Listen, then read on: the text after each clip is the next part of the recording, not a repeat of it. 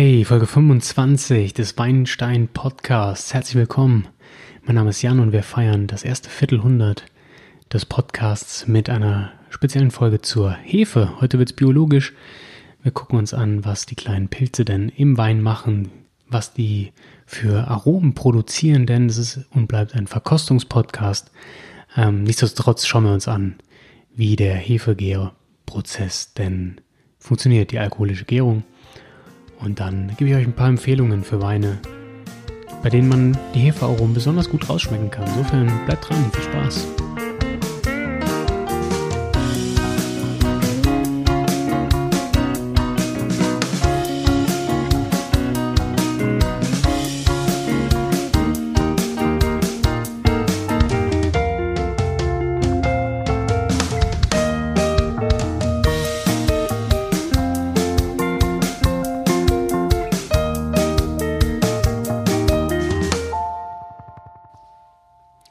Bitte meine etwas erkältete Stimme zu entschuldigen.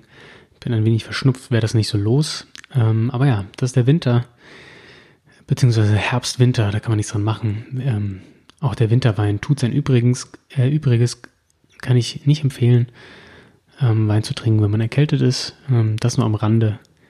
Ich habe das Gefühl, man verschleppt da dann doch etwas. Aber da ich ja nicht wollte, dass ihr ohne Wein ähm, durch die Woche startet, habe ich es auf mich genommen, die Qual, weitere Weine zu testen. Hm, aber ja, probieren heißt ja nicht gleich trinken. Das ist ein großer Unterschied. Ähm, bitte, wenn ihr sowieso fahren müsst oder sonst was, ähm, dazu gibt es diese Spucknäpfe ähm, bei Weinverkostungen. Die sollten auch genutzt werden. Denn äh, ja, Autofahren und Wein ist ein No-Go. Aber so viel zur Belehrung. Ähm, auf ja, moralisch sittlicher Ebene, beziehungsweise auch rechtlicher Ebene, wenn es ums Fahren geht. Ähm, wir beschäftigen uns heute mit der Hefe. Ähm, ja, wer die Feuerzangenbowle schon geguckt hat oder das vielleicht gerade um die Weihnachts-Silvesterzeit sich anhört, ähm, der hat vielleicht die Feuerzangenbowle noch im Gedächtnis, wenn Schüler Pfeiffer es nicht schafft, die alkoholische Gärung zu erklären. Ähm, das nehme ich zum Anlass, hier einen Versuch zu starten, die alkoholische Gärung zu erklären, denn die benötigt den Hefepilz. Ähm, Hefepilze sind Einzeller und die verarbeiten ganz grob gesagt Zucker in Alkohol und CO2. Ähm, CO2 entweicht und der Alkohol, der bleibt im Wein. Das macht den Wein ähm, so besonders, nämlich der Alkoholgehalt unterscheidet ihn vom Traubensaft, aber nicht nur das. Denn das sind so Sätze, die man öfters hört. Ja, ich kann ja auch Traubensaft trinken, da fehlt halt nur der Alkohol. Hm, nee, der Gärprozess, der ist das Entscheidende. Der sorgt für die vielen Aromen, über die wir uns Folge für Folge unterhalten und dementsprechend wir auch Wein mögen oder nicht mögen. Ähm, der Hefepilz, der am häufigsten vorkommt, sind Saccharomyces das steckt schon Saccharose drin, das ist Zucker auf chemisch. Ähm, und die verwursteln diesen Zucker. Und bei einem bestimmten Alkoholgehalt, meistens ab 16 Prozent, sterben diese Hefen dann ab und somit stoppt der Gärprozess. Ähm, bei der Gärung vermehren sich die Hefen. Die können sich innerhalb von zwei Stunden sogar schon verdoppelt haben, die Menge der Hefen. Ähm, aber auch ab 45 Grad sterben die Hefen. Es gibt also auch Winzer, die erhöhen einfach die Gärtemperatur, dadurch sterben die Hefen. Aber viel gewöhnlicher ist es einfach, im Edelstahltank runter zu temperieren auf unter 12 Grad. Dann hören die auf zu gären, die, die Hefen hören auf zu futtern. Und somit ähm, stoppt der Gärprozess. Dann wird einfach gefiltert und der Wein ist fertig. Das kann man gerne tun, wenn man Restzucker haben möchte im Wein zum Beispiel. Denn ansonsten gärt die Hefe so lange, bis kein Zucker mehr da ist. Ähm, das kann passieren, wenn man einfach ja, einen relativ trockenen Wein ausbauen möchte, der nicht viel, ja, bei dem die in den Beeren schon nicht so viel Zucker da ist, ja, wenn die relativ früh geerntet werden oder die Rebsorte nicht so viel Zucker hergibt. Da gibt es ja verschiedene Gründe. Es gab nicht so viel Sonne, der Reifeprozess wurde verlangsamt oder auch bewusst verlangsamt. Ähm, dann wird einfach so lange gegärt, bis kein Zucker mehr drin ist. Und dann hat man zum Beispiel einen Riesling, trockenen Riesling, 11% Alkohol. Das kommt dann zustande, wenn einfach nicht so viel Zucker drin ist. Wenn aber richtig viel Zucker drin ist, was bei hohen Qualitätsstufen ab Kabinett einfach der Fall ist, denn um diese Qualität zu erreichen, muss man in Deutschland ähm, nach dem Mostgewicht gehen, also nach dem Zuckergehalt. Und dann wird oft ähm, ein paar Tricks angewendet, um eben die Gärung ja, zu stoppen. Es sei denn, er erreicht 16% Alkoholprozent, was man aber beim Weißwein nicht so möchte. Dann würde die Gärung automatisch stoppen. Wenn man aber einen gewissen Restzuckergehalt haben, behalten möchte, dann wird gerne mal runtergekühlt und gefiltert. Ja. Welche Sorten von Hefen gibt es denn? Ähm, man spricht da immer von Reinzuchthäfen, Wildhefen. Das ist ein Fass, das möchte ich auch gleich aufmachen. Vorher aber vielleicht noch eine kurze Erwähnung, ähm, was denn in der, im Gärprozess entsteht. Ich habe ja eben schon gesagt, mehrere Aromen entstehen da, die von denen wir dann auch schwelgen in höchsten Tönen. Und das sind, äh, sage und schreibe, circa 400 äh, Moleküle im Wein, die durch die Hefe entstehen. Die Aromen an sich im Wein sind etwa 800 auf 800 Moleküle zurückzuführen. Und gut die Hälfte davon entsteht durch die Hefe. Insofern ist die Frage nach der Hefe auch ein wirklich wichtiger, eine wichtige Frage. Grundsätzlich muss man sagen, sind Hefepilze überall in der Welt vorhanden. Man sieht sie noch nicht, sie sind halt mikroskopisch klein. Ähm, Im Weinberg kommen sie überall vor, wenn man das äh, alles unter Mikroskop anschauen würde oder man würde die Hefen einfärben, dann wäre die ganze Welt bunt. Ähm, Im Weinberg kommen sie vor und werden dann auch die Wildhefe genannt. Ähm, die sind auf der Beere drauf ähm, und später, wenn gepresst wird, gelangt dann der Hefepilz in den Moos, äh, in die Maische rein. Ähm, kann aber auch schon im Weinberg passieren, wenn Pilze oder Insekten die ähm, Beeren perforieren, also öffnen, dann kann der Pilz schon hineingelangen und die Gärung geht schon im Weinberg los, was nicht unbedingt gewünscht ist, weil sie hier nicht kontrolliert werden kann. Ähm, genau. Irgendwann sterben diese Wildhefen aber meistens schon relativ früh während des Gärprozesses ab, ähm, weil sie nicht wegen Temperatur oder Alkoholgehalt oder Zuckerkonzentration, ähm, das sind die relativ anfällig, die unterschiedlichsten Hefearten, dann fängt meistens die Bierhefe an weiterzumachen. Die Saccharomyces cerevisiae, in Fachtermini genannt, die Bierhefe, kommt natürlich auch bei der Biergärung zu, ähm, ja, zur Geltung, aber auch bei der Weinbereitung. Das sind einfach die stabilsten äh, Hefepilze, die sind am robustesten und werden dazu daher auch bis zu höheren Alkoholgehalten noch verwendet. Aber diese frühsterbenden Hefen sind auch sehr wichtig für den spontanen Gärprozess, ähm, denn die fangen gerne schon mal sehr schnell an. Das sind so Sorten wie Candida, Hanseiniespora, Klöckerer oder Kloeckera.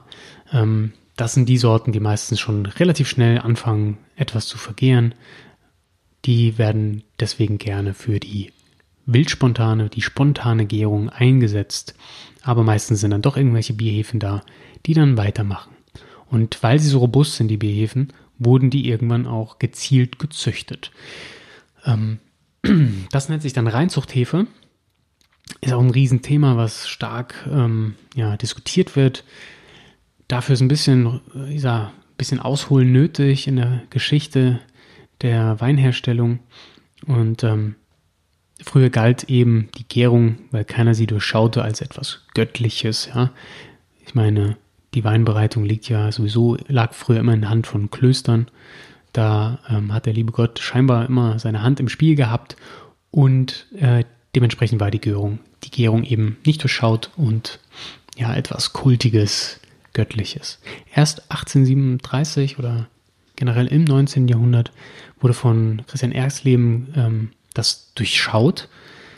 Der hat dann mit anderen, zum Beispiel äh, Louis Pasteur, ähm, das Wissen dann veröffentlicht über die Gärung und Pasteur belegte dann auch die malolaktische Gärung im Wein, also die dafür sorgt, dass ähm, ja, die Weinsäure zur Milchsäure ähm, umgewandelt wird, geht auch auf Pasteur zurück, aber er war auch beteiligt an der Entdeckung der Gärung. Dann kam Emil Christian Hansen und setzte das, dieses Wissen für die Weinbereitung um. Ähm, da der verstanden hat, dass es nicht nur gute Hefen gibt, sondern auch schlechte Hefen. Zum Beispiel wäre dann die Brett-Anomyces. Die sind dafür verantwortlich, dass ein Wein Weinfehler bekommt, den man auch Brett nennt, zurückgehend auf den Hefepilz. Ähm, das ist was, wenn Wein nach Bauernhof riecht. Dann die Hansen Jaspora, die sorgen gerne mal für einen Esterton und flüchtige Säuren im Wein.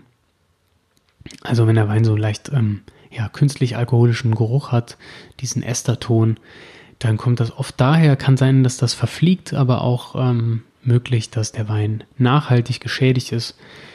Dann gibt es noch die Karmhefe durch undichte Fässer. Ähm, auch die belegt den Wein gerne mit einem schönen Hefeteppich. Auch hier Estertöne, Fehltöne. Genau. Ja, und der Emil Christian Hansen hat gemerkt, dass das eben nicht so dolle ist und hat sich dann darum gekümmert, dass eben bestimmte Hefen für den Weinbau ähm, benutzt werden und Müller-Thurgau und Geisenheim, also nicht die, die Rebsorte, sondern auf, auf den geht die Rebsorte zurück, der Herr Müller-Thurgau, übernahm das auf die äh, Entwicklung der Reinzuchthefe, hat das Wissen aufgegriffen und dann, ja, die Reinzuchthäfen kultiviert. Sein Nachfolger Karl Krömer gab dann ähm, durch, den, durch die Mikrofiltration den Rest für die moderne Weinbereitung hinzu. Sprich, es war klar, okay, wir können super Hefen herstellen, die für die Weinbereitung günstig sind und haben noch eine Möglichkeit, die nachher wieder aus dem Wein rauszufischen, um die Gärung zu beenden und einfach äh, ja, die Pilze aus dem Wein rauszubekommen. Somit wurde der Grundstein gelegt, um modernen Wein kontrollierbar, ja, die Gärung kon zu kontrollieren. Dann gibt es natürlich noch die Spontangärung mit Kellerhefe oder vom Berg. Das geht dann auch schnell in Richtung Naturwein. Das ist auch ein Riesenfass, das wir gleich aufmachen werden. Ähm, vorher möchte ich aber übergehen zum Thema, warum das denn für unseren Podcast hier überhaupt interessant ist. Ähm, wir sind ja hier eher am Verkosten von Wein. Und ich habe schon öfters mal erwähnt, dass ein Wein vielleicht ein Hefearoma hat, so leichte Brioche-Noten. Das kommt natürlich auch von der Hefe. Ähm, die im Keller entstehen eben die sekundären und tertiären Aromen. Das hat alles nichts mit dem Lesegut unbedingt zu tun, was vom Berg, vom Weinberg kommt, sondern die Gärung ist ganz stark dafür verantwortlich. Und deswegen war es mir wichtig, die Gärung und vor allem die Hefe zu behandeln, damit ihr ein Verständnis dafür bekommt, wie euer ja, Geschmackseindruck und Erlebnis vom Wein denn entsteht. Genau, Entstehung der Reinzuchthäfen haben wir jetzt kurz behandelt. Und warum ist die äh, wichtig für Wein und den Weingenuss? Einfach dadurch, dass es für Massenweine ähm, super ist, um, um die Produktion zu steuern. Weniger Probleme gibt es dann bei der Bereitung der Weine. Die Betriebe profitieren immens davon. Das ist einfach, ähm, ja, auch Kauf, aus kaufmännischer Sicht einfach eine riesige Erleichterung. Und in den 60er, 70er Jahren ging das so richtig durch die Decke. Und irgendwann an, aber natürlich, wie es immer so oft bei solchen Sachen ist, Wein ist ja auch ein bisschen ein Kunsthandwerk, galt dann der Spruch Eintönigkeit durch Reintönigkeit. Sprich, es wurde den Reinzuchthäfen vorgeworfen, dass sie für einen eintönigen Geschmack sorgten, ähm, was wiederum natürlich nicht gewünscht ist. Denn ein Massenwein ist eben nicht das, was ja, Handarbeit hervorbringen soll, sondern es sollen ja individuelle Weine geschaffen werden. Und da geriet die Reinzuchthilfe eben schnell in Verruf. Mittlerweile gibt es aber über, 5, 400, Entschuldigung, über 150 Reinzuchthäfen, verschiedene. Ähm, die werden auch auf bestimmte Weinbereitungstechniken abgestimmt. Es gibt welche für die Sektherstellung, es gibt welche für die Rotweinherstellung, es gibt welche für Süßweine, welche für trockene Weine und so weiter.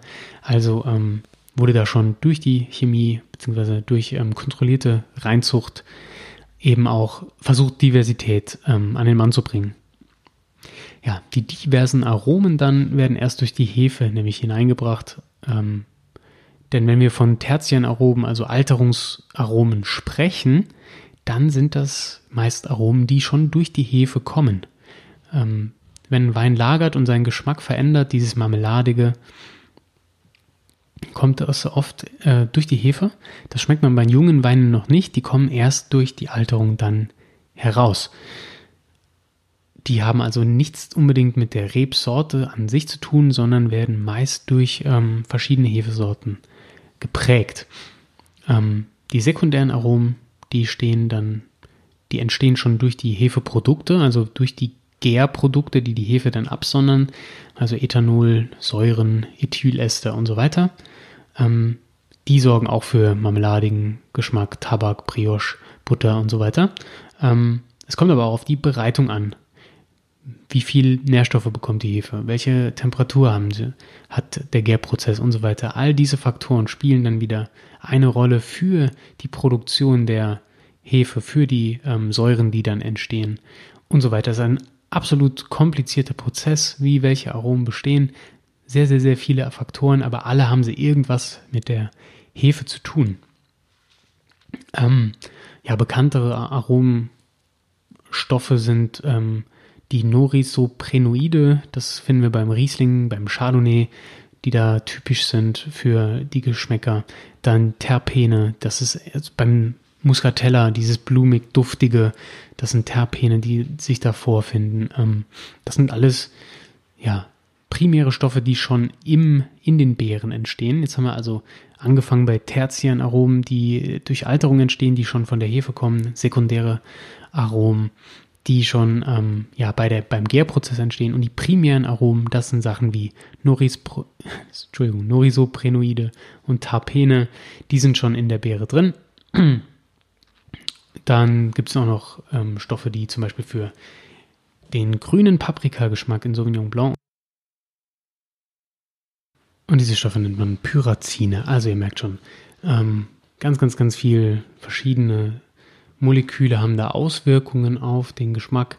Viele haben äh, mit Hefe zu tun, bis auf die wenig genannten, jetzt letztgenannten primären Stoffe. Ähm, allerdings wird das alles durch Hefe unterstützt oder manipuliert. Zum Beispiel die Maracuja-Note, die man aus dem Sauvignon Blanc gerne kennt, ähm, sind abhängig von bestimmten Hefen. Das sind Hefen, die das provozieren. Ja? Ähm, die kann man in anderen Wein kippen, um vielleicht da auch so eine Maracuja-Note rauszubekommen. Das ist natürlich unerwünscht. Das ist etwas, das eben dem Handwerksgedanken widerspricht und den natürlichen Herstellungsgedanken von Wein widerspricht. Welche Aromen haben wir noch im Wein durch die Hefe? Da wäre die, die Autolyse. Das ist ein Prozess, in dem hefeeigene Enzyme die Hefezellen selbst zerstören, äh, beziehungsweise zersetzen, nachdem die Zellen gestorben sind. Also die Hefezellen sterben und Enzyme aus der Hefe ja, zersetzen diese Zellen dann und setzen dadurch Aromen frei. Ähm, auch werden dabei Aminosäuren freigesetzt. Ähm, speziell beim Sekt und Champagner finden wir das sehr gerne, da der sehr oft und sehr lange auf der Hefe liegt, auch noch in der Flasche zum Teil. Surly nennt man das auf der Hefe Lagerung. Dadurch kommen diese bekannten Brioche- und Toastaromen her, die man aus gutem Champagner zu schätzen weiß. Ein weiterer Prozess, der mit Hefe zu tun hat, ist die sogenannte Batonnage. Dabei wird der Hefesatz, der im Boden des Fasses liegt oder im Stahltank, wo auch immer, meistens in Fässern, aufgerührt. Ähm, Baton heißt, ich glaube, der Stab. Ähm, damit wird gerührt. Der Winzer rührt damit im, das kann natürlich mittlerweile auch vollautomatisch geschehen, ganz klar. Wird die Hef der Hefesatz aufgerührt und ähm, die in der Schwebe befindlichen Hefezellen können somit besser zersetzt werden bei der Autolyse. Ähm, ja, und das hilft auch wieder dabei, dass durch dabei entstehende Produkte durch die Zersetzung können die Milchsäurebakterien ihre Arbeit besser verrichten und der biologische Säureabbau wird dadurch unterstützt. Ähm, und die Manoproteine, die dabei freigesetzt werden, sorgen für die Cremigkeit, die wir zum Beispiel vom Chardonnay kennen, aber auch bei vielen Rotweinen. Ähm, insofern Batonnage, das Aufrühren der Hefe, sorgt dafür, dass ähm, sowohl die Autolyse besser funktioniert, als auch die Milchsäurebakterien besser an die Arbeit ran können und ein Wein wird meist cremiger, buttriger. Genau. Ähm, grundsätzlich finden wir beim Sekt, bei der Sektherstellung dazu in der nächsten Folge mehr. Nächste Folge geht es um Schaumweine. Ähm, finden wir eine zweite Gärung meist auf der Flasche noch. Ähm, da spielt die Hefe auch wieder eine tragende Rolle. Also ohne Hefe geht gar nichts und sie beeinflusst stark den Geschmack. Ja, aber jetzt kommen wir zum, ja, zum Glaubenskrieg, der Streit zwischen Reinzuchthefe und wilder, spontaner Gärung. Ähm, kurz nochmal gesagt dazu, bei der spontanen Gärung wird eben keine Reinzuchthefe zum Wein dazugegeben, sondern der Winzer hofft, dass irgendwann durch, durch Hefen, die auf den Beeren schon aus dem Weinberg kommen, die Gärung ja vonstatten geht von alleine, dann vor sich hin wurstelt und am besten auch irgendwann wieder aufhört. Ähm, das Aufhören wird von vielen Winzer selber provoziert. Ähm, richtige Naturweinverfechter lassen auch da mal so blubbern. Da kann es auch sein, dass ein Wein mal ein Jahr lang gärt. Ähm, ja, wird dann gerne erzählt von den Winzern. Ist auch eine super spannende Geschichte. Ähm, man weiß nie so recht, wann ist er denn fertig, der Wein, weil ab und zu blubbert es mal noch. Ja, ganz spannende Geschichte, aber grundsätzlich wird bei den meisten Betrieben, die eben ja, sich nicht leisten können, mal noch zwei Jahre zu warten ähm, und die eben versuchen, relativ gefällige beziehungsweise ja, äh, vorhersehbare Weine zu erzeugen, die verzichten dann meist darauf, sondern gucken, dass sie da ähm, den Wein schon früher zum Ende der Gärung bringen. So, also, die, was ist denn das Tolle an der spontanen Vergärung, fragt man sich. Ich habe eben ja schon erwähnt, Reinzuchthäfen wird immer vorgeworfen, dass sie eben so ja, eintönig schmecken und Spontanvergärer sagen meistens, wir wollen die Hefen aus dem Weinberg, die von der Natur kommen, denn die spiegeln das Terroir wieder. Terroir ist ja auch ein gefürchteter Begriff in der Weinwelt, beziehungsweise was heißt gefürchtet? Ähm, das ist auch sehr umstritten zum Teil. Viele schwören darauf, andere sagen, ach Quatsch, das kommt doch eher irgendwie alles zusammen in den Keller. Und dann kommt es darauf an, wie man da unten arbeitet. Grundsätzlich versteht man unter Terroir eben, ja, die Umwelt der Rebe, alles was darum geschieht, ob Boden oder Mikroklima oder die Hefen, die im Weinberg sind, ähm, das alles spielt eine Rolle und soll sich im Wein widerspiegeln. Ähm, und dazu benötigen die Winzer eben spezielle Kulturen der Umgebung, spezielle Hefekulturen. Ähm, gerne gehen die Winzer auch hin und setzen dazu Starterhefen an. Ähm, das heißt, die gehen im Weinberg hin, brechen dort die Beeren auf, um dann schon die Gärung im Weinberg zu provozieren. Und diese gärenden Beeren werden dann später in die Maische reingeschmissen damit man sicher gehen kann, okay, hier gärt nur das aus dem Weinberg, also die Hefen, die hier schon vorhanden waren, die springen darauf an, dann schmeißen wir die nachher in die Maische rein. Ähm, die Reinzuchtverfechter sagen allerdings, wir haben keine Lust, im Keller ständig zu gucken, was funktioniert, was funktioniert nicht, warum nicht, ähm, wann es denn mal los, ähm, wie kriegen wir die Fehltöne in den Griff. Denen ist das zu unkontrollierbar. Ähm, außerdem wird auch gerne skeptisch nachgefragt, sind denn die Wildhefen auch wirklich so wild? Ähm, Im Keller, so nach einer sehr langen Lesezeit vielleicht, ähm, sind da nicht mehr so viele übrig vom Weinberg. Und nachdem man jetzt eine Stunde, ein paar Stunden, einen Tag gegärt hat im Keller, ähm, bleibt dann eh nur noch die robuste Hefe, meist die Bierhefe übrig. Ähm, insofern brauchen wir die anderen wirklich. Macht das so viel aus vom Geschmack? Wird da gerne mal hinterfragt. Grundsätzlich könnte man sagen, sind Pros der Spontangärung, dass man mehr Geschmacksvariabilität erzeugen kann, dass man sich vom Einheitsbrei vielleicht absetzt und das ja, Terroir widerspiegelt. Außerdem kann man natürlich auch gerne mal einen höheren Preis verlangen für einen Wein, der spontan vergoren wurde, da es einfach ähm, auch ja, mehr Arbeit ist die Aromenvielfalt zu unterstützen. Was natürlich dagegen spricht auf Winzerseite ist das Risiko, dass man Fehltöne im Wein hat. Das ist natürlich auch auf Kundenseite unerwünscht. Die Kontrolle der Gärung ist schwieriger. Ähm, vor allem die Zeitpunkt richtig zu kontrollieren ist nicht so leicht. Ähm, ja, und es ist einfach mit Reinzuchthefe leichter, mehr zu produzieren. Das sind so die grundsätzlichen, ich sag mal, relativ objektiv betrachteten Punkte. Ich persönlich finde beides spannend. Ich finde auch nicht, dass Reinzuchthefenwein ähm, schlechter ist. Die meisten großen Erzeuger haben äh, ja in ihren hohen Qualitätsstufen Reinzuchthefe am Start. Und trotzdem sind das erstklassige, prämierte, sehr tolle Weine. Nichtsdestotrotz gehen auch viele einfach hin und machen mal ein oder zwei spontan vergorene Weine, einfach um es ein bisschen peppiger zu halten, um ein bisschen rum zu experimentieren. Sind gerne kleine Versuchskaninchen der Winzer, ähm, aber wahrscheinlich nichts, worauf sie, äh, ja, ich sag mal, den, den Umsatz, den Jahresumsatz riskieren würden.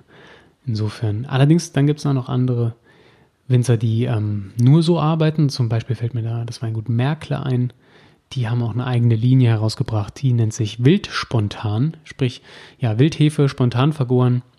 Ähm, die haben auch mit der Uni in Geisenheim zusammengearbeitet, da ja ein kleines Forschungsprojekt gemacht hat. Kann man sich auf deren Webseite mal schlau lesen. Die haben da auch so eine kleine Broschüre online äh, mit Infos über den Prozess, den sie da gegangen sind, um alles auf Wildspontan umzustellen.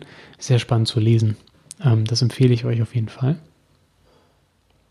Ähm, insofern, ja, überzeugt euch mal selber. Trinkt mal ein paar wildspontane Weine oder nicht wildspontan. Ich will jetzt nicht Werbung für Märkle machen, aber spontan vergorene Weine. Ähm, zählt euch jetzt mal rein, ob ihr den Unterschied schmeckt. Ähm, ich finde es schwierig rauszuschmecken bei gut gemachten Wein. Sobald der Wein Fehltöne bekommt, ist es natürlich einfacher rauszuschmecken. Ähm, aber wenn ein Wein gut gemacht ist, ja, ich, ich schmecke den Unterschied jetzt ehrlich gesagt nicht so raus. Ähm, aber da sollte sich hier sein eigenes Bild bilden.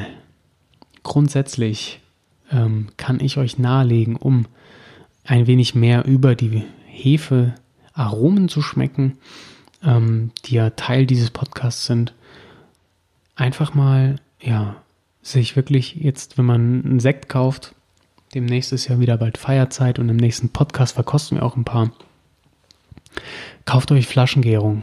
Ähm, das wird meistens dann auf der Flasche, wird dann eine, ein zweiter Gärprozess eingeleitet mit Hefen ähm, und somit bleibt meistens auch ein stärker Hefegeschmack im Wein zurück. Also wenn ihr so ein typisches Brioche-Hefearoma rausschmecken wollt, probiert einen flaschengegärten Schaumwein. Dann solltet ihr dringend hingehen, einen Chardonnay aus dem Burgund trinken, nicht Chablis, ähm, sondern aus dem Burgund selbst. Das kann ja Mâconnais sein, das kann aber auch eine andere Teilregion sein, zum Beispiel die Côte de Beaune, wenn man die Kohle hat. Gerne geht aber auch nach Kalifornien, Australien oder Neuseeland, ähm, was man auch gut trinken kann mit leicht hefigem Aroma, weil hier auch gerne ähm, ja, mit Fass, Batonage und so weiter gearbeitet wird, ist Simio. Und wer es richtig ja, mal ab vom Pfad der normalen Weintrinker gehen möchte, der sucht sich einen schönen Sherry. Denn auch hier wird viel mit Hefe gearbeitet. Der Hefeflor, der sich auf dem Wein im Fass bildet in der Solera bei der Herstellung des Sherrys, ähm, trägt stark dazu bei, dass die Weine ihren spezielles Aroma bekommen, nicht nur durch teilweise Oxidation, sondern eben auch durch die Hefe, die einen Teppich auf dem Wein bildet und die Aromen somit abgibt. Das sind so drei Klassiker, die man sich anschauen sollte, wenn man sich für Hefe und ihre Aromen im Wein interessiert. Nächste Folge dann geht es um die Schaumweinherstellung. Auch hier spielt die Hefe eine große Rolle, zumindest bei den als qualitativ sehr hochwertig angesehenen Herstellungsverfahren.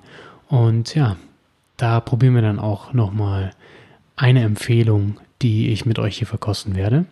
Ähm, ja, ist ja auch so ein Thema, was jetzt an Silvester bald ansteht. Schaumwein. Insofern seid gespannt auf nächste Woche. Ich danke euch fürs Zuhören und ja, kommt gut ins Wochenende. Wir hören uns nächste Woche. Bis dann. Ciao.